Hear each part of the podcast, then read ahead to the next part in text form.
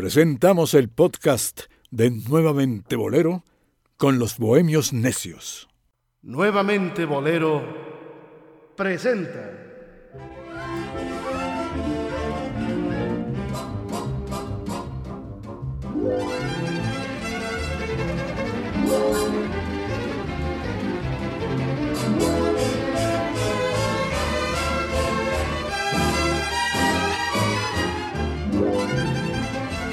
A los bohemios necios.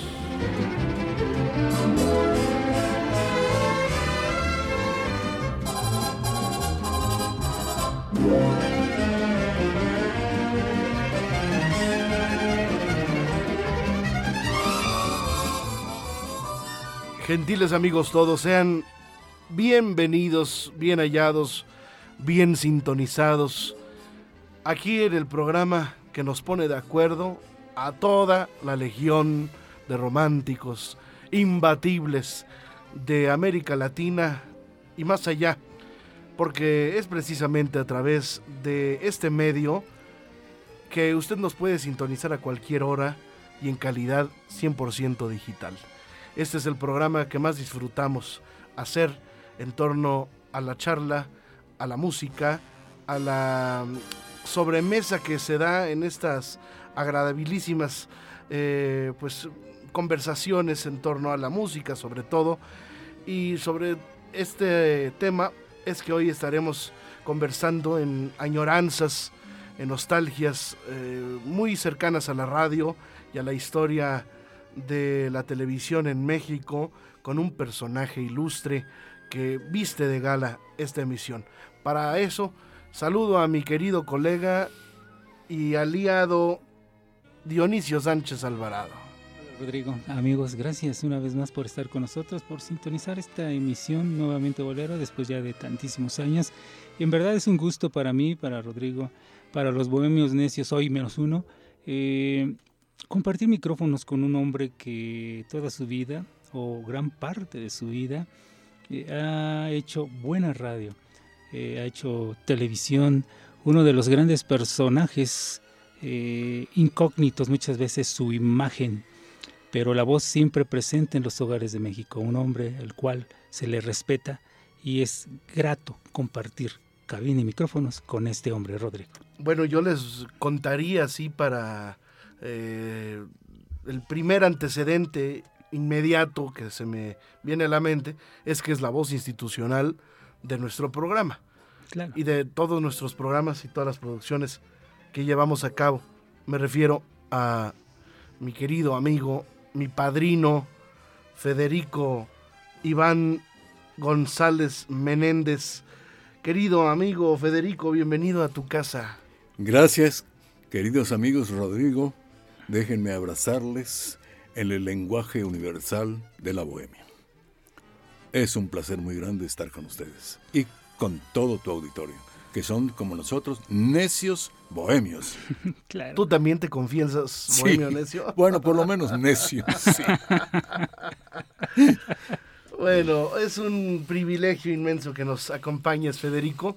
Eh, me gustaría que conversáramos a raíz de pues los, los aniversarios que se han dado últimamente, en donde pues ya las grandes figuras de nuestra canción, eh, que tú conociste en gran parte, pues ya están celebrando pues los centenarios, ¿no? Por ejemplo, Álvaro Carrillo, que, que se veía un personaje tan cercano al, mm. siglo al siglo XX, pues ya, esté cumpliendo 100 años de, de, haber nacido, ¿no? Entonces son estas figuras que no tienen tiempo, no tienen edad, y que están vivas. Y precisamente esa es la historia que queremos que nos cuentes, Federico. Hace mucho tiempo tú me obsequiaste un disco, un programa especial que se llama La Fiesta del Recuerdo, en donde entrevistabas a Juan Legido. Así y bueno, además Juan Legido fue gran amigo tuyo. Así, eh, así como muchas otras figuras. Pero quiero que me, me, cuentes de... Tú eres originario de Yucatán. Yucatán. Eh, ¿Naciste en, la ciudad de Mérida? En la ciudad de Mérida. ¿Tenías familiares eh, cercanos a, a los medios de comunicación o a las artes? Mm, No, no, no precisamente. Mi mamá eh, tenía mucha sensibilidad artística, era pianista como tú, de nota y también de oído, ¿verdad? Eh, Muy romántica. Su ídolo más grande era pues Agustín Lara, pero que estuviese relacionada con los medios, no. Eso pasó de una manera muy diferente, mi inclusión en los medios, mi participación. ¿Quieres que yo te platique algo? o? Sí, por favor. Como tú sabes, mi gran pasión era la ventriloquia, o la ventriloquía, como dicen muchas personas. Mi gran ídolo, Paco Miller. Yo era un escuincle de cinco años cuando me llevaron a verlo por primera vez al gran Paco Miller y su espectáculo. Entonces, alguna vez, ya cercanos a los 15 años, decidí practicarlo y vi en el espejo que tenía yo facultades para hacerlo. Entonces empecé a participar en festivales, me compré mi primer muñeco y un buen día, me, debo decir que no había televisión en Yucatán cuando esto, era la radio todo. La, la televisión nacional no llegaba, la radio era la gran señora de la comunicación. ¿De, de qué año estamos hablando? Del Federico? 60. Del 60. Entonces me invitaron a pasar un día, el, el Día de la Madre, un festival especial en la XFC. Y este y, fui a pasar mi número de ventríloco. Y al terminar, entonces, el gerente, ya fallecido actualmente, don Luis Alberto Rivas, me mandó llamar a su oficina. ¿Usted es el ventríloco? Sí, señor, dije muy orgulloso. Ah, pues está usted perdiendo su tiempo como ventríloco. Ah, caray, pues, ¿qué fue lo que no le gustó? Le digo, no, yo no he dicho que no me haya gustado. Digo, no, no, no, no, si yo no lo vi. Yo lo oí. Puede usted ser muy bueno, regular, malo, como eso sí no lo sé. Pero su voz registra bien al micrófono. Lo estoy invitando a formar parte del cuerpo de locutores de la estación. Nunca había sido mi sueño ser locutor, pero al que tiene madera artística no le disgusta esto, estar en los escenarios, cerca de los artistas y claro, grandes locutores enseguida tomas tus modelos. Había dos grandes locutores ya fallecidos, uno se hizo mi compadre, no, no obstante mi juventud.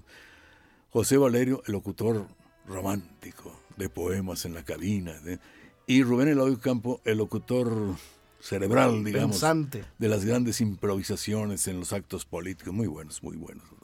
Dos escuelas ahí estaban. Debo decir que en esa XFC fue el, el locutor don Arturo de Córdoba, en su juventud también, ¿verdad? Así que tenía, era como... Arturo García. Sí, sí, como la W del sureste era esta FC, ¿verdad? La, la voz de Yucatán desde Mérida. Así empecé, mi querido Rodrigo. Pero ya habías hecho algunas apariciones como, como mago, como ventríloco. Como ventríloco, sí, sí. Por eso, precisamente por en el eso. Teatro Fantasio, si no me... Pero un poco después fue eso. No, ya estando en la estación, no, yo participaba en festivales públicos en los parques y todo esto. Como aficionado. Sí, sí, bueno, sí, me invitaban, eh, no decían aficionados, simplemente. ¿Cuál, cuál fue tu primer muñeco? El primer muñeco fue el, el- el muñeco niño, Nico, que se parecía, finalmente yo ni sabía que existía un titino aquí, así que le puse voz de niño y todos. Este, y luego fue El de Carlos. el de Carlos. sí. Carlos Monroy. Luego tuve un muñeco ya con que se parecía un poco a Don Roque, a propósito, baragudo, con cejas. Era. Ese creo que está por aquí en la sala de tu casa. Hiciste el favor de hacerlo Don Félix. Sí, señor. Y finalmente, porque todo ventríloco encuentra su otro yo, el negrito Babalú, el que es como un mexicano antillano, que habla pues como antillano. Ese es, este, es el que mayormente me acompañó a otros festivales. Ya. Ese sería mi, mi aportación dentro de estas artes de la ventriloquia, la más original, el negro Babalú. Eh, entonces, eh, don Federico, ¿usted conoció a, a don Roque? O sea, lógicamente, Bueno, ya ah- nos dijo que conoció, bueno, un gran amigo de Paco Miller, a don Roque. ¿Usted vio sus rutinas, recuerda sus rutinas? de ¿Qué tanto eh, le influenció esas rutinas de Paco Miller con don eh, Roque? pues era mi, mi inspiración, el trabajo de un... como el- algún día me presenté, porque luego lo presenté algunas veces en televisión haciéndole homenaje a Paco. Y algún día, este, algún admirador de Paco eh, nos abordó en la calle. Oiga, Paco, ¿cómo ve usted este? A Iván es bueno. Y yo le tomé la. ¿Me permite responder? Sí. Mire, En toda la vida ha habido ventrílocos buenos, regulares y malos. Lo que pasa es que artistas de la talla de Paco Miller nace uno cada 100 años. Queda Claro. muy contento Paco con eso. Sí, como no, sí, como no, recuerdo muchas de sus rutinas. No todas podrían decirse ahorita. No, porque usted también este, decía lo de le parto la, la cara a cualquiera. No, no, no, no, eso sería ya tomar la firma. Tomar la firma de No, Don no. Roque. Ahora, otro ventríloco, también hablando de ventrílocos, del Conde Bobby. ¿Usted vio al Conde Bobby? Nunca lo vi trabajar, pues, ya estaba um, muy, muy anciano, iba a la anda, así me quedan. Este fue el papá de Beto el De Beto el Boticario, Boticario, sí, cómo sí. no. No, nunca lo vi trabajar. Nunca lo vi no, no fue mi tiempo, vaya. Ujú. Cuando Pero- yo llegué... Pero sí lo, lo conoció sí, cómo no, físicamente. sí, sí, cómo no. Era muy común en aquel entonces que existiera eh, la ventriloquia, era, era, era, era mucho más común de lo que es ahora, ¿no? Claro.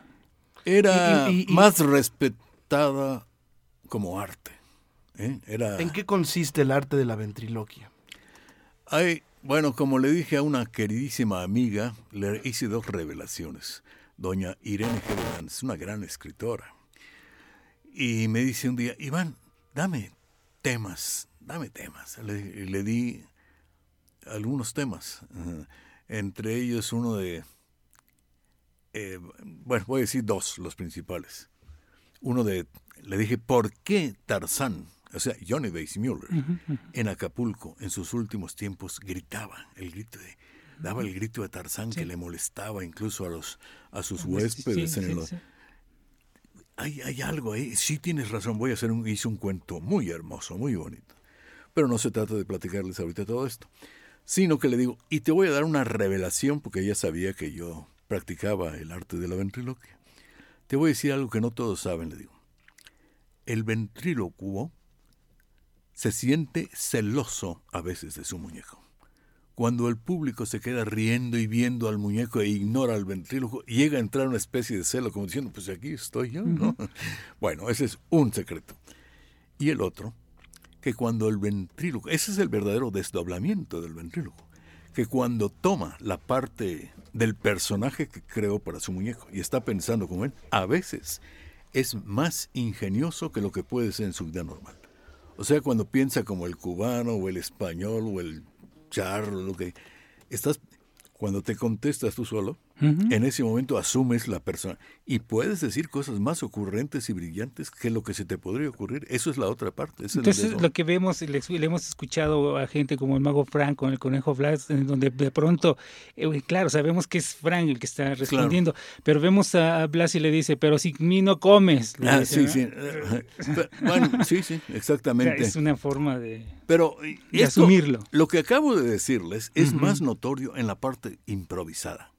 Cuando el público se mete con el, con el muñeco y el ventríloco tiene que responder en forma improvisada, es ahí cuando se da este fenómeno que les digo, que puede resultar más ocurrente que pensando como siempre durante el Sí, día. y hay, ¿no? hay inclusive es tan importante como arte, como eh, arte escénica, que obras de teatro o películas se han hecho Sí, cómo no. con personajes casi en donde la parte central es, si no el muñeco, sí el El- arte de, sí, sí. de la ventriloquia. ¿no?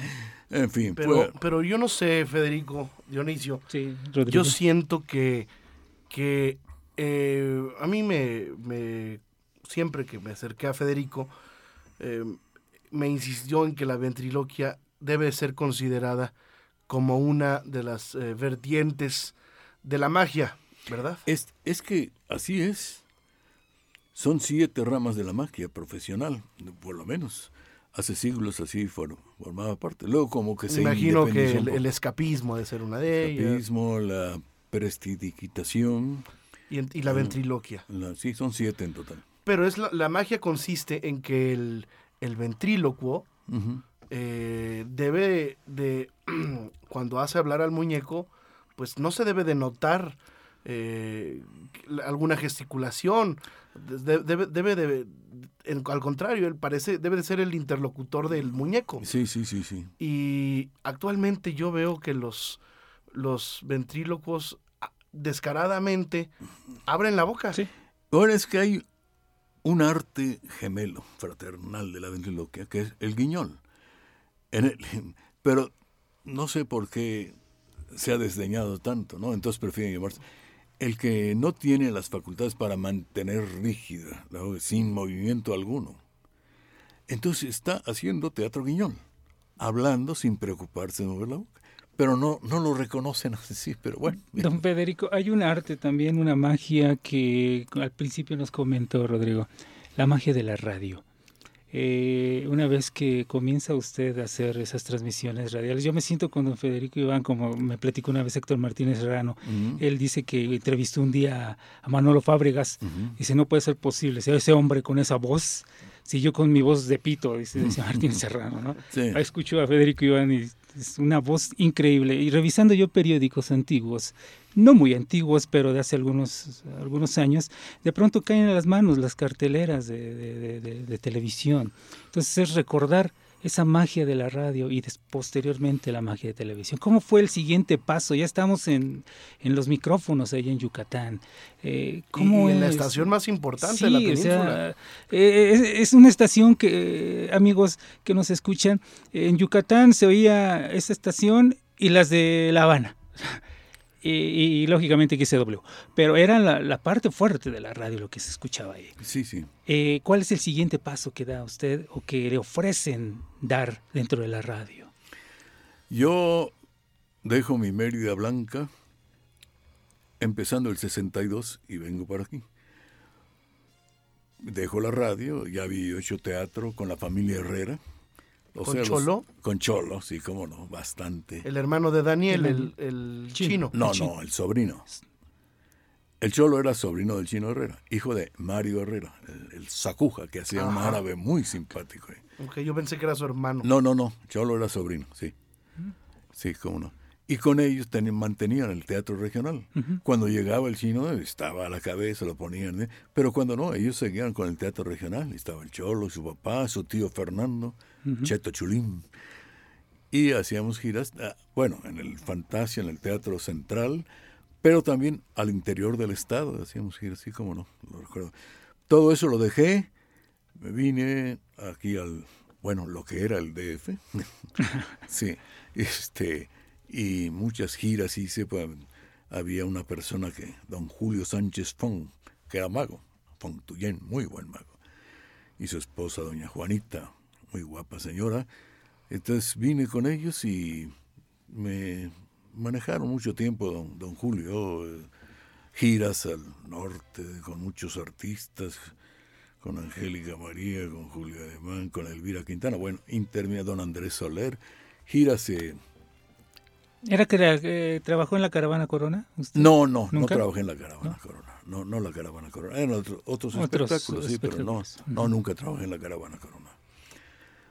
Este, y entonces hubo la don Rubén Marín y Cal, motuleño, de tierra, me invitó a reincorporarme a la radio. Ellos tenían la XRMK en satélite.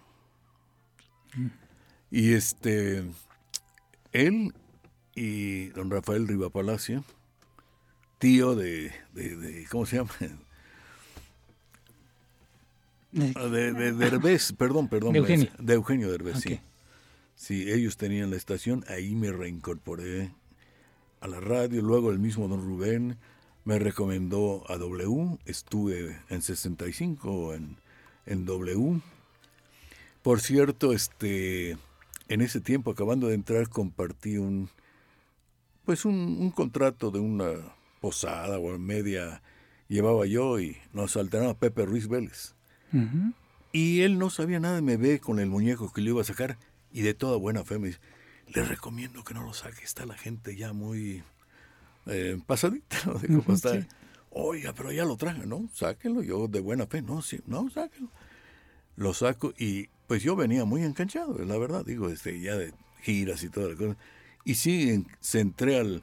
Y este se me quedó viendo, don Pepe Ruiz Vélez. Y terminó exitosamente el número. Me dice, oiga, pero qué bueno es usted. En mi vida había visto un ventríloco, lo felicito. Y él se encargó de comentar en la W a los a Martínez Serrano, a Pepe Sánchez, que en paz descanse.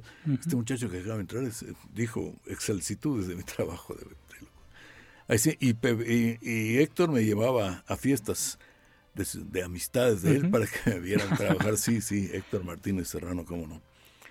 Buenos recuerdos de W. Oiga, este, perdón, eh, eh, en la estación que dice de satélite, eh, ¿era la planta o desde ahí transmitían? Desde ahí, de, las dos cosas, creo.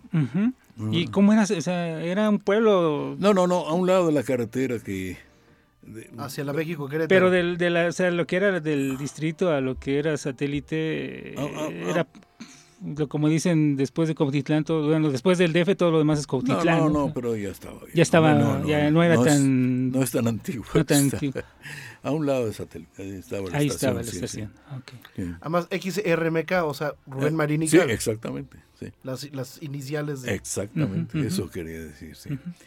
Y luego, el inolvidable para mí, don Luis Farías, a quien conocí antes, desde luego, me hizo el favor de recomendarme con don Emilio Escárraga mismo, que era su amigo personal, y pasé al Canal 2. De la W pasé al Canal 2. Eso fue en 66. Uh -huh. ¿Qué programas, pero en W, qué programas eh, hacía usted o eran exclusivamente presentando, locutor de turno? Sí, locutor de turno en W. En, en Canal 2 sí ya me dieron programas, todo con el, los primeros que me dieron para enfrentar con Mano a Mano Ranchero, una buena etapa con Tomás Méndez. Los dos salíamos a, aquí en Constanza. ¿Cuántos años fuiste la voz institucional de Canal 2? En el cambio de siglo ya vino con don Emilio Azcárraga Jan, pues el, el cambio de personal. Para... Digamos, mientras estuvo el Tigre. Exactamente. Tú estuviste sí, como sí, voz de Canal exactamente, 2. Exactamente, Supuest... ¿Qué, qué, qué, hacía antes? Porque actualmente eh, se escucha una voz eh, institucional aún, eh, por ejemplo, en el canal de las estrellas, eh, pero casi todo ya es grabado. Sí, sí, pero... ¿Antes tú estabas en, en directo? Sí, en directo. En una cabina. En una imagino. cabina, sí. De esa primera época, de la, de los, yo entré cuando celebraba 15 años a los pocos meses el Canal 2. Y uno que desde luego ya estaba, pero no desde el principio, sino que entró a los pocos años, es el que queda vivo de esa época junto conmigo, don Jorge Zúñiga Campos. Que, que acaba un... de estar con nosotros aquí en el programa. Correcto, correcto. Somos los que quedamos de esa primera época. Y entonces, ¿qué más? ¿Cómo era la televisión en aquel entonces? ¿Qué programas había? ¿Qué, qué, qué era exitoso en el canal de las estrellas? Pero digo, aunque diga yo marcas o qué. Sí, no, no importa. Bueno, programas estelares, Max Factor, Las Estrellas y usted. ¿Cómo Ahí estaba, no? Un clásico, ¿cómo no? ¿no, Dionisio? Sí, claro. Sí, ¿Cómo no? ¿Cómo era, era ese programa de las...? Un programa musical. Casi todo era musical, sí, ¿verdad? Sí. Eh, yo tenía uno en la noche también, Mitrani, que era una mueblería, Invita. Y ahí tuve el gusto de presentar a grandes estrellas como Monabel, por ejemplo, en sus grandes momentos.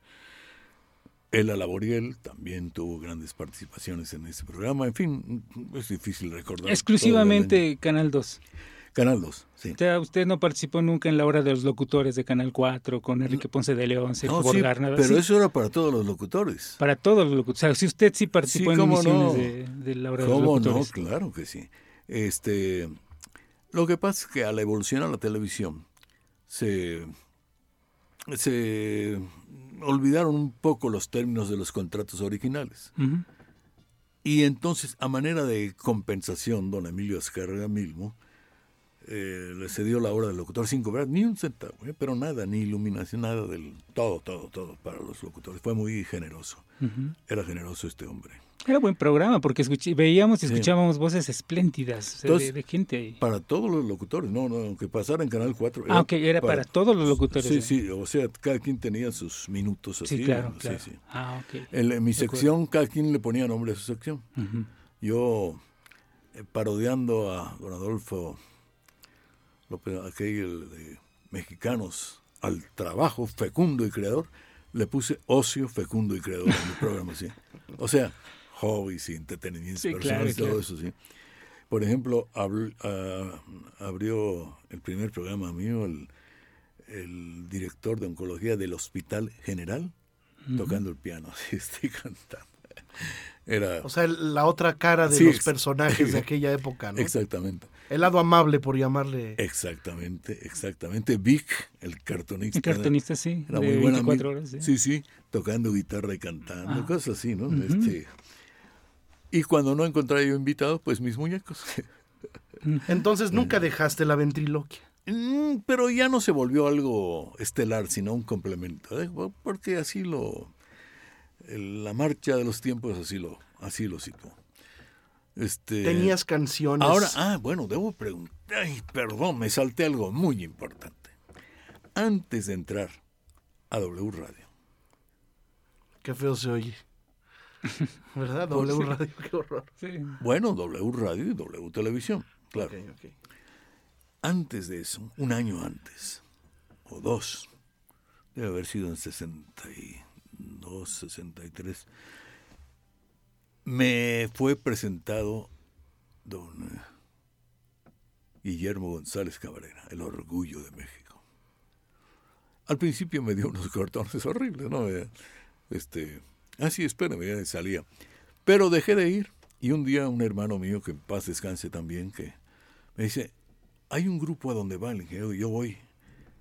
Va a haber una reunión tal día, lleva tus muñecos. No lo conoces, pero es un señor muy importante. ¿Cómo no lo voy a conocer? Le digo, sí. Esto, bueno, llévalo. Y se produjo el clic ahí, en la fiesta. Porque el muñeco se encargó de... Por ejemplo, voy a decir cómo le saqué la primera carcajada a don Guillermo González Cabrera.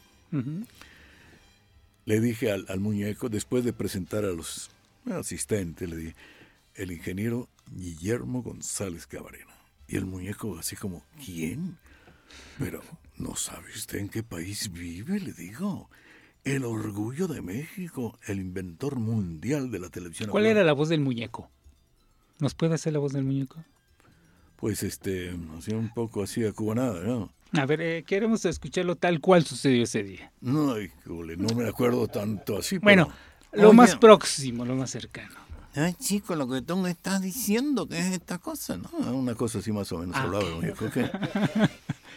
Entonces, siempre sorprendido, muñeco, y, por favor, ¿qué, qué, pero qué, está usted pensando? Ese- El descubridor mundial de la televisión a colores, el inventor, ¿no? Ah, no sabía yo. Bueno, más fácil para sus reducidas entendederas es el concesionario del Canal 5. No me digas, ¿qué canal es ese? No, Sí. El único canal donde se transmite televisión a colores en todo el mundo. No me digas. Y además es un canal con programación infantil, con películas, caricaturas, cuentos y salta el muñeco a colores, ¿no? y sale la gran carcajada de don Guillermo González Cabrera, se hizo el clic ahí y todo lo demás.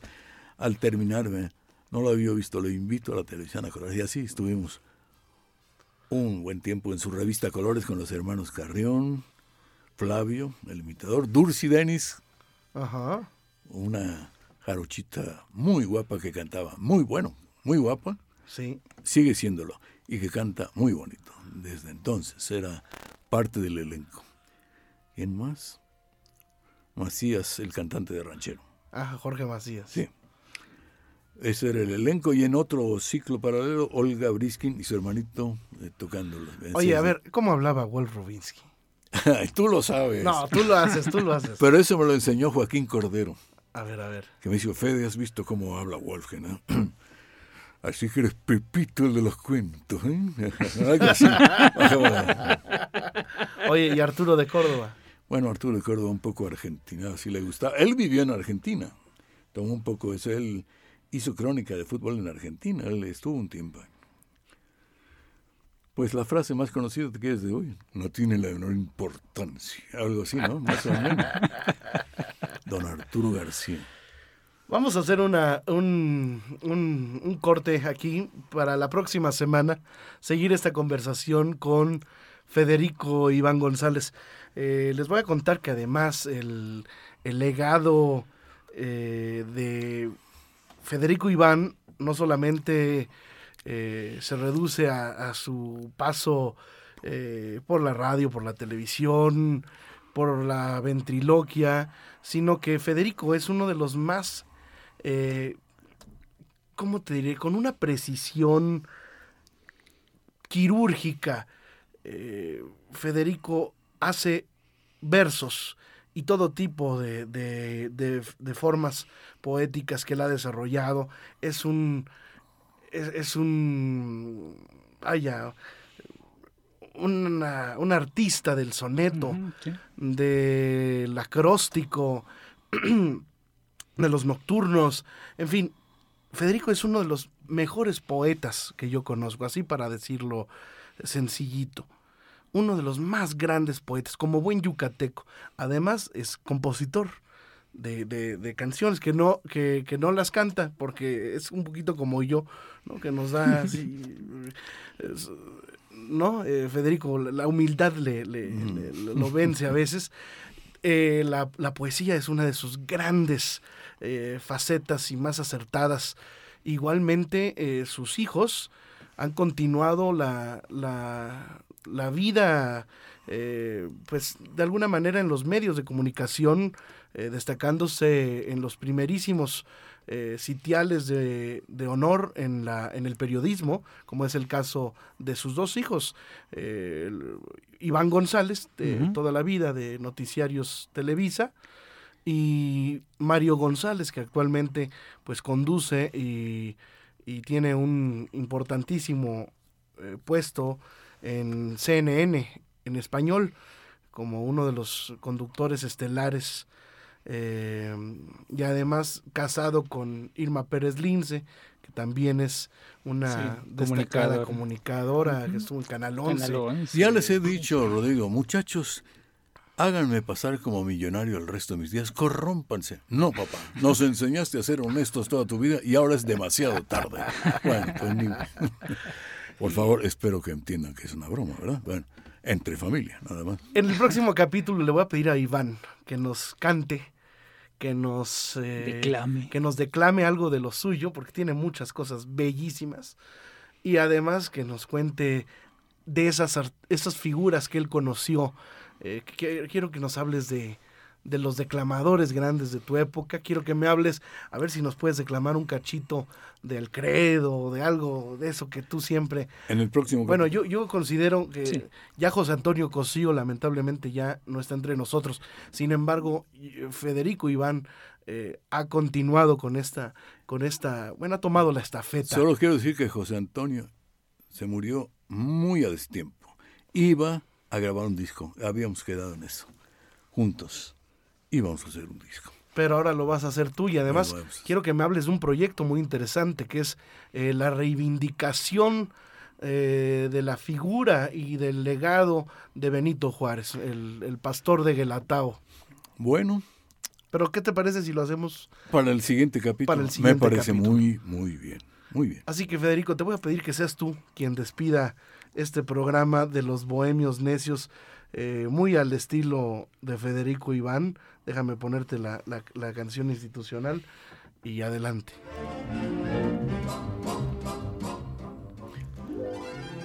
Amables amigos, hermanos en la necedad más bella del universo que es la bohemia. Muchísimas gracias por haber acompañado este espacio en donde tuve el enorme placer de dialogar con el cronista musical del siglo XX, Rodrigo de la Cadena, y con mi hermano Dionisio. Muchas gracias. Gracias a ustedes.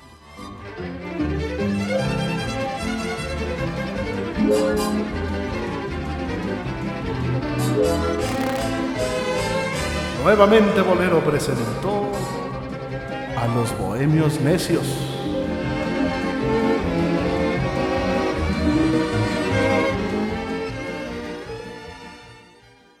Este fue el podcast de Nuevamente Bolero con los bohemios necios.